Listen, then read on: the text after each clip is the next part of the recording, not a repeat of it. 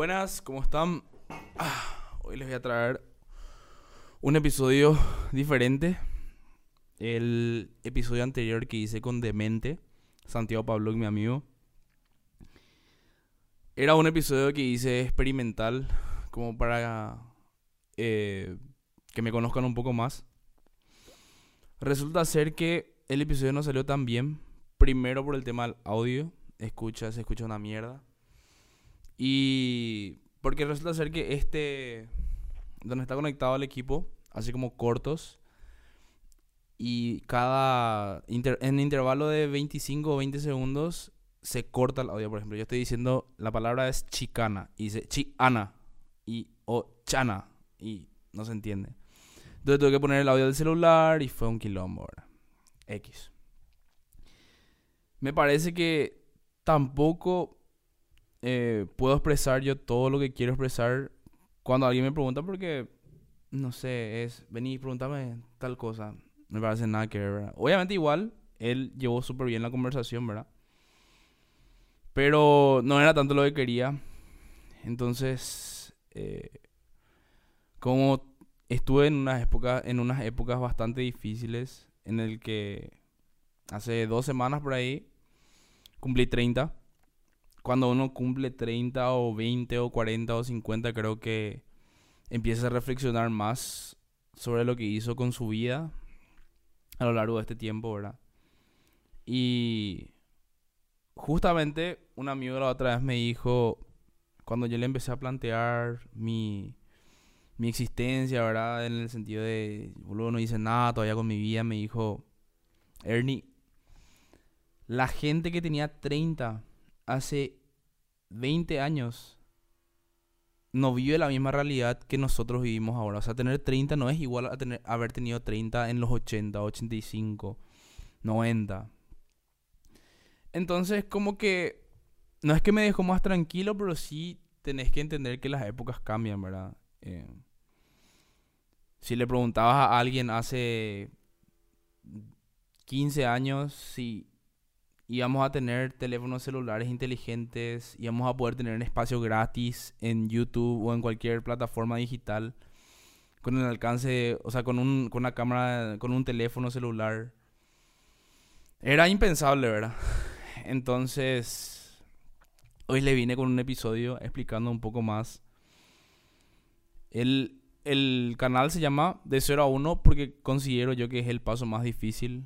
Eh, es más, por experiencia propia les digo, una vida llevo acomplejado por mis dientes, por ejemplo, y les aseguro que el paso más difícil para mí fue decidirme a ponerme a, a seguir un tratamiento de ortodoncia. O sea, ahí les pongo ya un ejemplo, ¿verdad? Bastante válido y obviamente comenzar el proyecto de podcast, comenzar a emprender de hace cinco años ya, ¿verdad? En abril hicieron cinco años. Entonces, como que creo que siempre el paso, el primer paso es el más difícil de todos, ¿verdad? Pero la pregunta de por qué me gustó, o sea, por qué me enganchó, me enganché tanto con la idea de tener un espacio mío en internet como un podcast. Híjole, comenzando desde la infancia, yo ya era una persona, primero fui hijo único casi 15 años. Eh, tuvimos la suerte de que mi hermana eh, llegue a lo cuando tenía 14, casi 15 años. O sea, creo que 15 años cumplidos, no me, recuerdo bien. No, mentira, 14. Eh, pero antes era una vida solo. Era una vida en la que si vos tenías un problema, vos estabas solito. O sea, tu mamá y tu papá, tu papá por su lado en sus trabajos y vos te tenías que bancar todo el día solo, ¿verdad? Obviamente yo tuve la suerte de contar con con jueguitos, le decíamos antes lo que era Nintendo 64, PlayStation, todo. Siempre, siempre me, vi beneficiado por tener esa, esa distracción en mi vida, ¿verdad? Eh, por cierto, antes se demonizaba eso y ahora es el que es gamer. O sea, hay gente que vive de eso y, y me alegra, ¿verdad? Pero imagínate que mi mamá me había dicho cuando yo me pasaba el tiempo jugando eh, Super Mario 64 se pasaba diciéndome que yo para que yo cuando tenga 30 años ya no iba a ver nada y que iba a necesitar lentes y mil cosas, ¿verdad? Que uno en el, en el momento le dice a su hijo porque era algo nuevo el tema de los, de los videojuegos, ¿verdad? Era algo súper nuevo. Yo siempre fui un enfermo de, de todo, de todo. O sea, no te puedo decir que un... Me gustaba jugar FIFA nomás porque te iba a mentir. Me gustaba Super Mario, GoldenEye, todos esos juegos, ¿verdad? A lo que iba es que yo solamente me tenía que ver conmigo mismo. No tenía que encontrarle mis cosas, no tenía era una persona muy tímida en el colegio, o sea, en la escuela lo ya, no, no es que me era fácil contarle a alguien mis problemas, ¿verdad? Y mis hermanos más próximos son mis primos de parte de mi papá. Son hermanos que tengo hasta ahora, ¿verdad? Pero ya seguimos cada uno con nuestras vidas. Una relación muy, muy linda la que tenemos. Pero ellos solían venir fines de semana a mi casa. Y entonces me veía en la obligación de, tener que lidiar, ¿verdad? Con mis cosas, ¿verdad? Si mi papá y eso se peleaban, yo nomás estaba triste y no tenía a quién decirle. Como todo, ¿verdad? No digo que soy un, caso especial, ni mucho menos, pero cuando sos hijo único como que te toca. Y aparte, sumarle a eso la sobreprotección de mis padres, eh, de mi mamá más que nada. O sea, yo no podía salir un paso sin que mi mamá sepa o dónde yo estaba o... Gracias a Dios vino mi hermana, ¿verdad? Entonces, obviamente eso cuento de manera... Es, es algo lindo, ¿verdad? Pero el hijo único es súper sobreprotegido y eso muchas veces te trae problemas, ¿verdad? Eh, después te es difícil adaptarte al mundo. Vivías en una burbuja, te lastiman más algunas cosas. Eh, cuando yo, aparte de eso, ni una vez, nunca en mi vida me pegaron. O sea, nunca hice una cagada tan grande como para que me peguen así físicamente. Entonces, bueno, me había identificado con dos dibujitos animados. Uno se llama. Eh, yo no consumía casi Cartoon Network. Solamente consumía Nickelodeon. Y me vi muy reflejado en dos dibujitos en especial. Uno era Arnold, porque obviamente el tipo hace todo bien siempre. Por más que cueste. Tiene una historia muy peculiar. Eh, parecía la de Spider-Man inclusive porque le pierde a sus padres. Y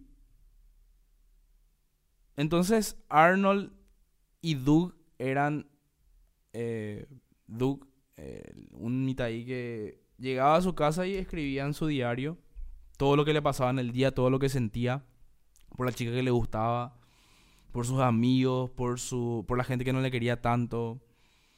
Y vos sabes que ese, ese dibujito me inspiró a mí a tener Em, un diario. Porque aquello que yo me había identificado con Doug, que como yo era tan inmerso en mis pensamientos, o sea, como estaba tan inmerso, yo me, podía, me ponía a pensar así en todas las cosas que me pasaban y me, me imaginaba situaciones y tenía pensamientos, cosas, así que yo tenía todo el día fluida en mi cabeza y Doug siempre cuando le pasaba algo, por ejemplo, a él no le gustaba el hígado encebollado, entonces Hubo un día que creo que Patty le invitó a su casa, Patty Mayonis, su amor, si no me equivoco, no sé, capaz esté mal.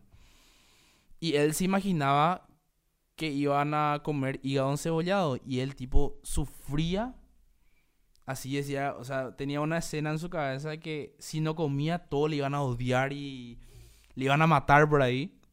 Y el otro, el otro, o sea, la otra situación, el otro escenario era que él comió, hija de mil es un héroe y tal cosa, y ay, me gusta, y yo más o menos era así, medio loquito, ¿verdad? Y pensaba en lo peor, en lo mejor, ¿verdad? Era muy, le daba muchas vueltas. Es que hasta ahora luego, creo que soy muy, en inglés se dice self-conscious, o sea, cuando soy demasiado inseguro, cuando todo el tiempo pensás en lo que hiciste, en lo que hacen las personas. Yo siempre fui muy así, ¿verdad? Pero dio la casualidad que este, este dibujito me inspiró tanto que comencé a tener un diario. Y en esa época, te estoy hablando del 97, 98, 99 por ahí. No, mentira, 98, 99, 2000, 2001. En la librería, yo entraba en un colegio que se llama Monseñor, Monseñor Lasaña. Habían. Eh, estaba el, el cuadernito y acá tenía una llavecita, como para que nadie revise, ¿verdad? Entonces, ese salía creo que 8000, 10000 guaraníes. Y la mayoría tenían dibujos para, para nenas. Porque, no sé, yo no le conocía a ningún tipo que tenga un diario, por ejemplo, era un varón. Y encima los perros eran pesados, ¿verdad? Tipo, sí o sí, qué puta marica, qué pedo tiene un diario, ¿verdad? Más otra vez que antes no estaba tan de moda tener problemas psicológicos. Ahora hasta casi es una moda tener problemas psicológicos. Tipo, puedes decir que tenés depresión, que tenés ansiedad y nadie te va a decir nada, más, te van a abrazar probablemente. Pero cuando tenías antes esos problemas o, querías plasmar tus pensamientos en una hoja, era un aparato, un idiota, ¿verdad? Inclusive capaz algunos tipos te digan que son aparatos haciendo eso ahora, ¿verdad? Pero... Eh, entonces yo compré, ¿verdad? Creo que lo más masculino que pude comprar era un... Un diario que tenía un dibujo de una, de una Barbie al final que yo creo que taché nomás. Yo dibujé algo así, un, una verga ahí. Para hacer pasar. Entonces, habré tenido como cuatro o cinco diarios por ahí en los que escribía todas las cosas que me molestaban, que me hacían bien, que me hacían mal. Había una, una nena que me gustaba mucho. Escribí sobre ella. Otra nena del transporte que me gustaba mucho. Otra nena de. de mi grado, creo que era. Que me gustaba mucho. Y yo no era que tenía suerte con las chicas, o sea.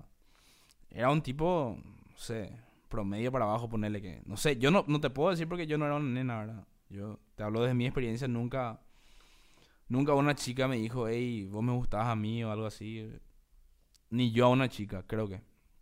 Entonces, cuando era chico. Entonces, em, empecé a pensar la vez pasada por qué yo tanto quise tener un espacio en internet en el cual yo pueda hablar, expresarme, aprender de la gente, ¿verdad?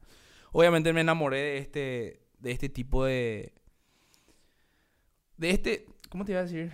De esta manera, ¿verdad? El podcast. Eh, de este eh, formato. Por varios, ¿verdad? Joe Rogan y Roberto Martínez. Son tipos que, que me inspiraron más, Roberto, porque es un tipo de habla hispana. Me inspiraron a tener este espacio, ¿verdad? Entonces, eh, nada, empecé a pensar por qué yo quiero tanto este espacio, por qué a mí me gusta expresarme tanto, ¿verdad? Es más, ahora estoy empezando a crear contenido en TikTok también, pero desde mí, no desde el podcast. Desde mi, desde mi lado, ¿verdad? Con algo que no tiene nada que ver con realización personal y nada de eso. Entonces, em, pasó así el tiempo, cinco o seis diarios, hasta que hace como tres años por ahí, en un álbum de fotos, ahí en la bolsa, una bolsa negra, vi un cuadernito, encontré un diario mío y dije, hija de la verga madre. Tenía una, una capacidad de analizar las cosas que me pasaban, es decir, realmente esto que hice hoy y que le contesté a mi mamá, a mi mamá de esta manera estuvo mal y me arrepiento, pero me da rabia que ella sea así y tal cosa y vos lees algo que es tan real, algo tan... y te hacen... Estaba hablando de una chica que se llamaba Nancy, otra que se llamaba Fanny, que trabajaba acá. Y hija de puta, o sea, yo me había olvidado de esa parte de mi vida en la que me gustaba expresarme. Entonces, me di cuenta que me ponía también la, música que me gustaba cuando eso solamente podíamos escuchar CDs hablaba de un, de un álbum que, que realmente marcó mi vida, que es de Alejandro Sanz, que se llama Más. Em, increíble, o sea, uno lo que hacía de chico y se olvida, ¿verdad? Y, y al, al, final, hoy terminas a los 30 reflexionando y entendiendo por qué estás haciendo lo que estás haciendo por qué tenés ciertos comportamientos cuando tenés una pareja, por qué tenés ciertos comportamientos cuando tenés un problema. Y es increíble, ¿verdad? Es increíble cómo uno deja pasar eso, eso que, que, sintió en, el, en la infancia, en, en esos momentos, ¿verdad? Y como le empecé a seguir a este señor, a este muchacho Roberto Martínez, él habla mucho de una persona que se llama Tim Ferris, que es un autor de varios libros, muy bueno, muy bueno el contenido que sube el... O que, o que le ves... Cuando la gente habla de Tim Ferry es gente muy preparada y... Le mencionan, o sea, mencionan una parte que cuando vos escribís algo, congelás ese pensamiento y vos lees y decís, esa es una parte de lo que está dentro de mi cabeza. Porque vos decías así, pienso en tal cosa y, y nadie sabe. Es más, hay veces que te olvidas de eso que vos pensaste. Pero cuando vos plasmas en el papel, es más, ahora no hace falta ni escribir, ya puedes hacerlo en tu celular como yo lo hago ahora. Entonces tenés una idea y la desarrollás, la desarrollás, la desarrollás. Eh, como ejemplo les voy a poner esta marca que ven acá. Se llama Caray Guapo. O sea, este episodio hoy llega gracias a mi marca de ropa Caray Guapo, que todavía no salió en la primera colección. Eh, el nombre tiene una historia bastante peculiar. Eh, la letra, no sé si se va a ver ahí en la cámara, pero la letra es bastante rústica, bastante rudimentaria.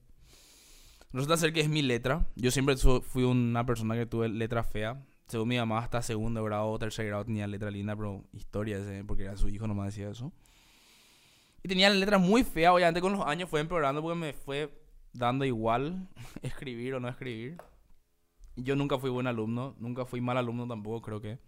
Era un promedio. Em, o sea, un alumno promedio.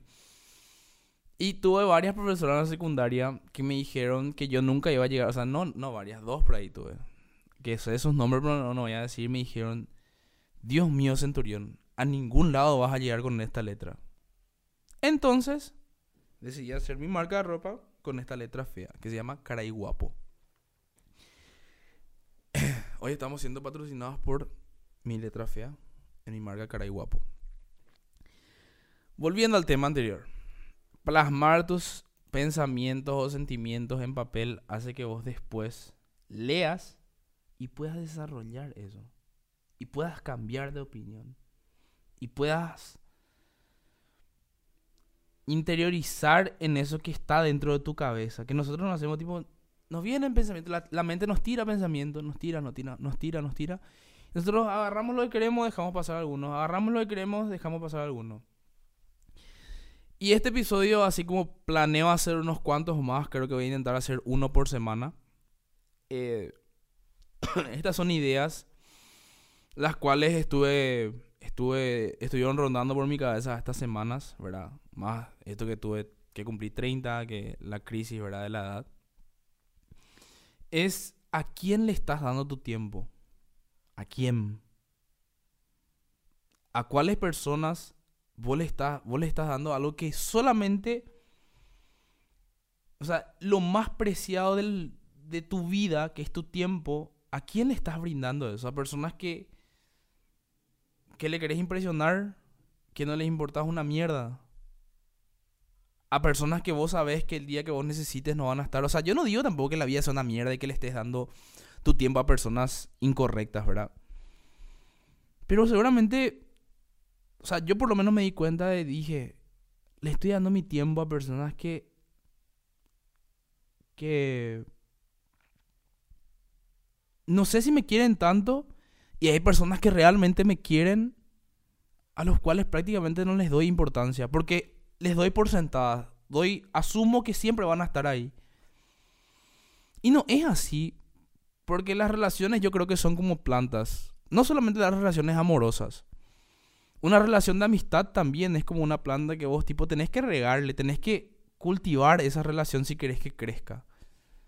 Porque por más que vos pienses que esa persona o, o qué sé yo, tu pareja siempre esté ahí, o tu, tu, tu amigo, tu mejor amigo, tu amigo, qué sé yo, con el que jugás, o con el que tu amigo de colegio, siempre va a estar ahí porque es tu amigo.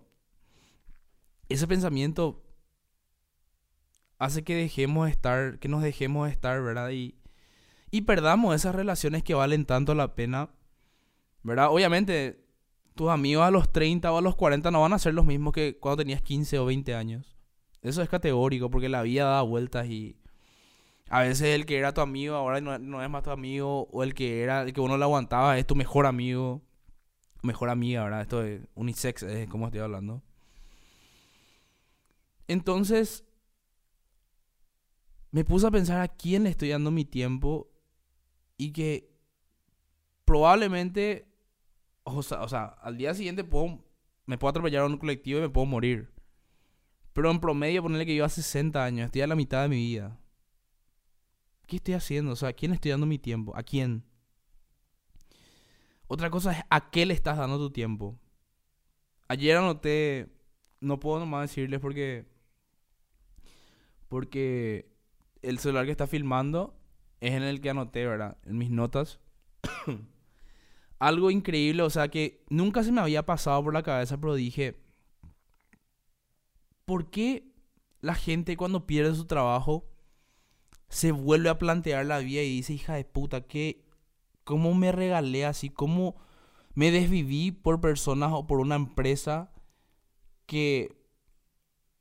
¿A quién no le importo? ¿Verdad? Y duele.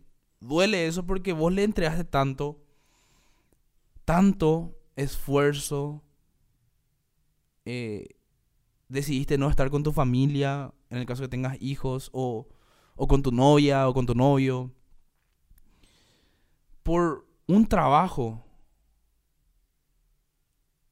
en donde vos no le importás a, tu jefe, a tu jefa, ¿verdad? Yo no digo que todos los trabajos sean iguales, pero veo una un patrón de comportamiento en muchas personas, en muchas sociedades, ¿verdad?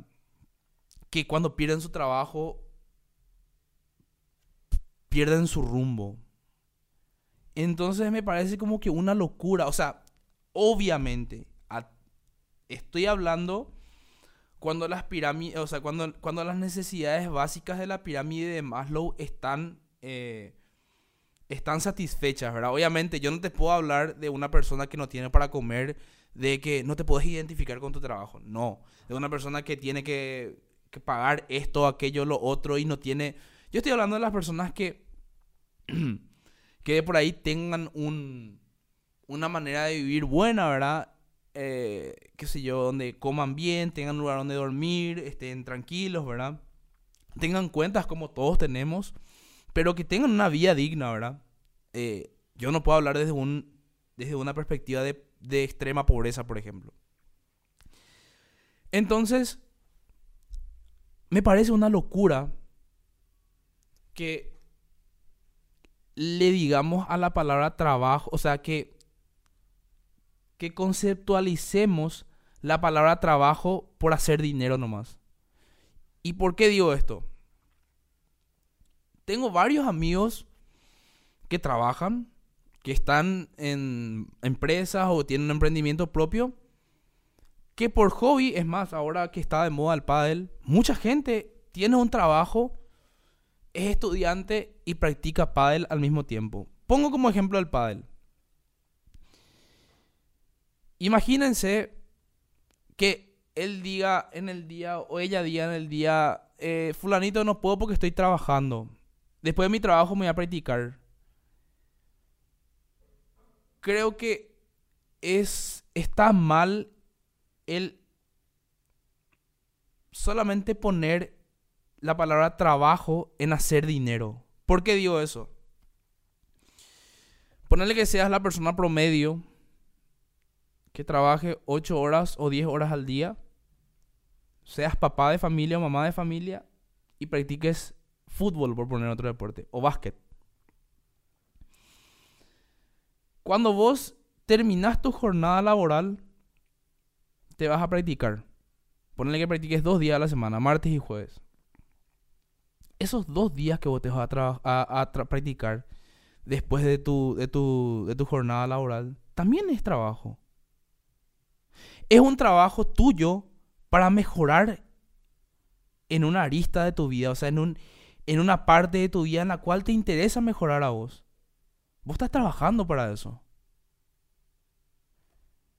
Terminas tu práctica, llegas a tu casa, le ves a tu marido, a tu señora, le ves a tus hijos ahí. Entonces automáticamente decís, ¿qué hago yo ahora? Me voy, lavo los cubiertos, me voy, le cocino a mi señora. O sea, no literalmente. Cocinas algo para la cena, para los chicos, para tu señora, o viceversa. Cada uno hace lo que tiene que hacer. Vos estás trabajando para construir ese hogar. ¿Se entiende? Entonces, uno piensa que trabajar es de por ahí hacer eso que no queremos hacer para generar dinero, ¿verdad? Un artista te va a decir, estoy trabajando y está haciendo una música. Un, un pintor te va a decir, está pintando una casa y estoy trabajando, ¿verdad? Pero uno trabaja, como dije hace rato, en sus relaciones, uno cultiva sus relaciones, uno mejora su deporte, mejoran su pasatiempo, ¿verdad? Porque creo que lo más sano para una persona es tener pasatiempos, tener... Em, si no te gusta, si vos no... Uno no nace siempre diciendo, ah, cómo me encantaría ser gerente de esta empresa.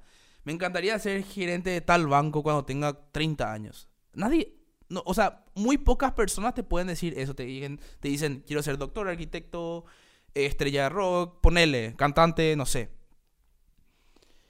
Pero la vida real, si no sos Tom Brady o no sos Neymar, te obliga a hacer cosas para ganar dinero. Excelente, no hay problema con eso.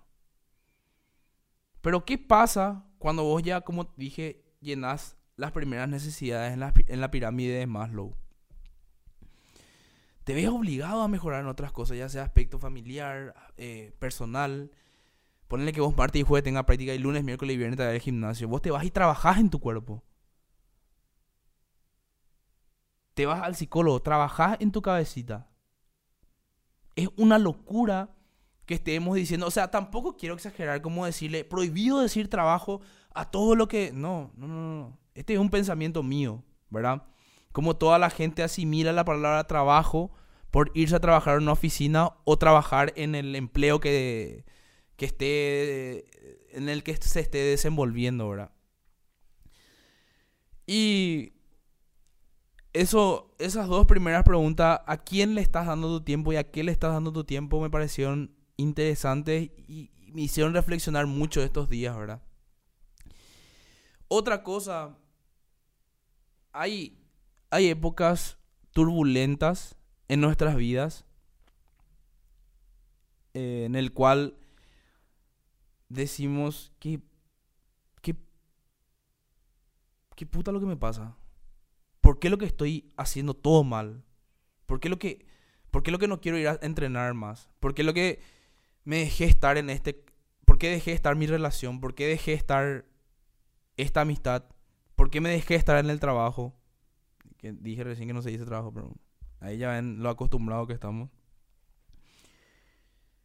Entonces,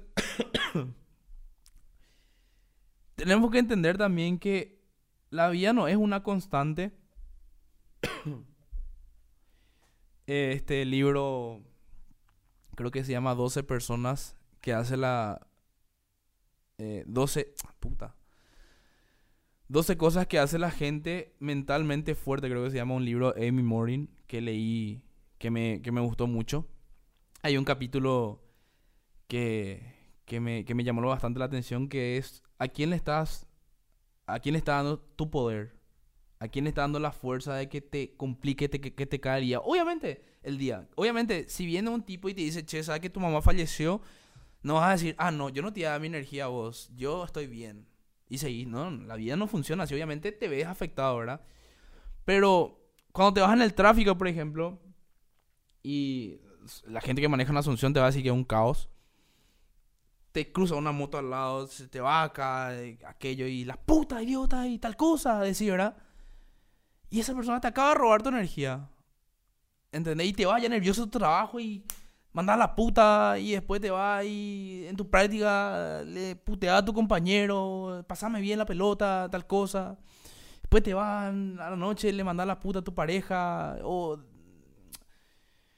terminas hablándole mal a tus hijos, a quien no tendrías que haberle hablado mal, ¿verdad? ¿Por qué le regalaste tu, tu buena energía, le diste a alguien y llevó ella. Por una moto que te pasó al lado o por un no estoy hablando de choques, no estoy hablando de... Estoy hablando de, de cosas cotidianas, ¿verdad? O no te entregaron un informe o... El banco no, no te deja hacer transferencia bancaria, ¿verdad? X.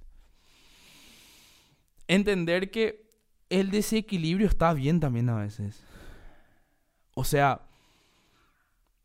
hay veces que tenés que irte hasta el fondo de engordar o de dejarte estar vos mismo en otras cosas que no sean físicas, que sean psicológicas, ¿verdad? El desequilibrio está bien en tu vida, ¿verdad? Porque te hace aprender cosas. Fallar está bien. Em, hace poco eh, le, tocó aplazarse a mi hermano en una materia ¿verdad? Una materia jodida, química. Y está en el colegio recién. Y viene y mi mamá me cuenta que, que está muy mal, que... Y yo le digo, lo único que le dije, ¿sabes qué? Está bien que te haya pasado. Está bien que te haya pasado. El problema es cuando vos no estás, no estás acostumbrado a fallar o a perder en la vida y de grande te toca. Claro, vos toda la vida sacaste todos cinco. Pero ¿qué pasa cuando ya no se trata de sacar cinco? ¿Qué pasa cuando haces mal algo en realidad y decís, hija de puta, fallé, me aplacé, hice mal esto? Te vas a la puta. Hay, hay gente que, que tiene cinco en el colegio de Peapa o en la universidad de Peapa y en su desenvolvimiento profesional vive deprimida. ¿Por qué? Porque no están acostumbrados al fracaso. Porque no todo en la vida es un examen. No todo en la vida es tener 30 y estar casado ya y tener hijos. O, o, es más, no todo en la vida también es tener 20 y comenzar a estudiar. Hay veces que hay gente que se casa ya a esa edad. O gente que tiene dos hijos ya. Y bueno, ¿y qué va a hacer? Ponete los pantalones y anda a trabajar, mi hijo o mi hija. Entonces, yo creo que tenemos que cambiar un poco esa... El deshacernos, ¿verdad? Por fallar en las cosas, por no decir, yo tengo 30 y todavía no tengo la plata que quería tener. O todavía no tengo esto. O no visité tal país. O tal cosa no hice. Bueno, cada uno tiene sus tiempos. Cada uno sabe lo que hace con su vida. Y vos sabés por qué no estás viajando, o por qué no estás haciendo esto, o por qué estás gordo. Y bueno, si tenés que hacer algo, hacé. Si no tenés que hacer nada, no te quejes. O quejate, pero echate a vos mismo la responsabilidad. No le eches a nadie más. Y este.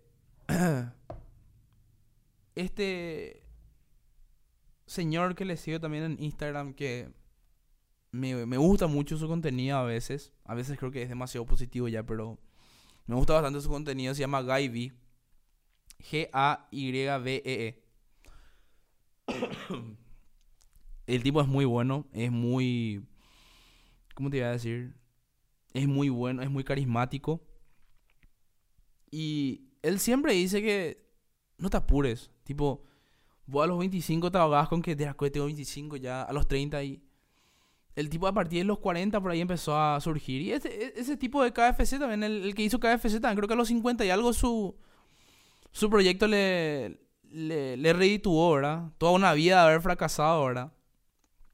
Tipo, cada uno tiene sus tiempos, ¿verdad? Y lo que me deja tranquilo también es que digo, o sea, uno dice, uno piensa que lo que hace esa persona tiene demasiada repercusión en el mundo. Demasiada repercusión en el universo. Con esto no quiero, a ver, no quiero decir, no importa lo que vos hagas, tipo, matarle nomás a quien vos quieras, o, o serle nomás infiel a tu novio, a tu novia, o, o, o contestarle nomás mal a tu mamá, a tu papá, o tratarle nomás mal a la gente en la calle, a, a tu jefe, a tu empleado, a tu... no es esa la idea. La idea es como yo les dije que soy una persona muy insegura, muy self-conscious, como le, dije, porque yo creo que hay palabras en guaraní que no puedes expresar en español y hay palabras en inglés que no puedes expresar en español o en otro idioma. Que son así frases que te describen algo y, bueno, X. Somos un segundo, una décima, una milésima de segundo en el universo. Con esto ya terminar el episodio. Ponete a pensar. ¿Vos te acordás? ¿O vos sabés cómo se llamaba tu tatarabuelo? ¿O el papá de tu tatarabuelo?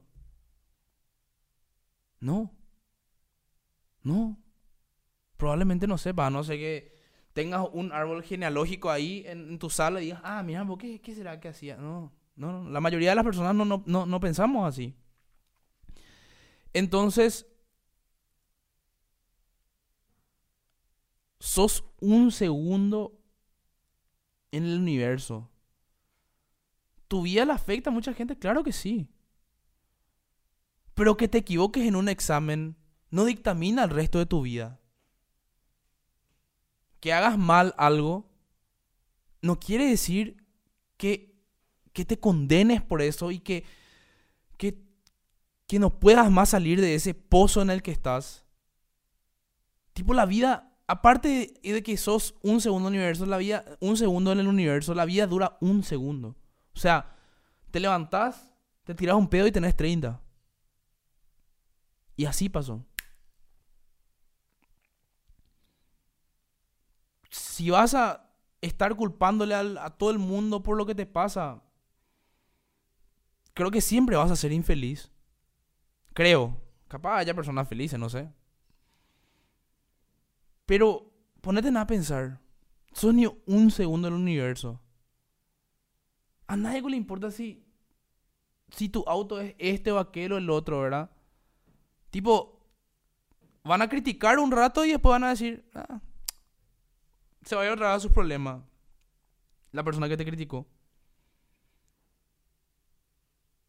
Hiciste algo mal, le fuiste infiel a tu novia a tu novia, le contestaste mal a tu papá o a tu mamá, le decepcionaste a tu familia.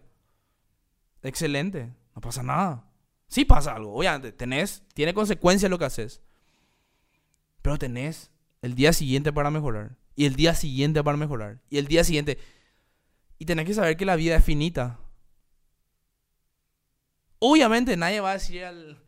Nadie, nadie de tus sucesores va a decir, a la puta, ¿te acuerdas cuando abuelo manejó en pedo y reventó el auto? No, obviamente, no te digo que te sientas orgulloso de eso. Si hiciste eso, bancate, anda, pídele perdón a quien le tenga que pedir perdón y mejora con tu vida, hermano. Si vos te pones esa máxima de mejorar con tu vida, vos vas a dejar de criticar a la gente. Cuando vos empezás a entenderle a las personas en vez de criticarle, ahí tu vida empieza a tener otro sentido. Tuve muchos problemas yo con mi papá y mi mamá. Cuando vos empezás a dejar de juzgar a la gente y a entender esto es así por esto. ¿Y qué yo iba a hacer si era si me tocaba esto? Mi mamá y mi papá no tenían un guaraní cuando yo nací. Es más, yo vine por accidente luego. Por más que me quisieron convencer, se casaron en enero y yo nací en junio. Y estoy recontra orgulloso de los papás que tengo. Y les amo. Pero tarda un tiempo en dejar de criticar para entender. Y cuando vos empezás a hacer eso con los tuyos, empezás a hacer eso con la gente que ves en la calle, empezás a hacer eso con tus clientes, empezás a hacer eso con tus compañeros de trabajo, empezás... Deja de criticar y mejora vos nomás.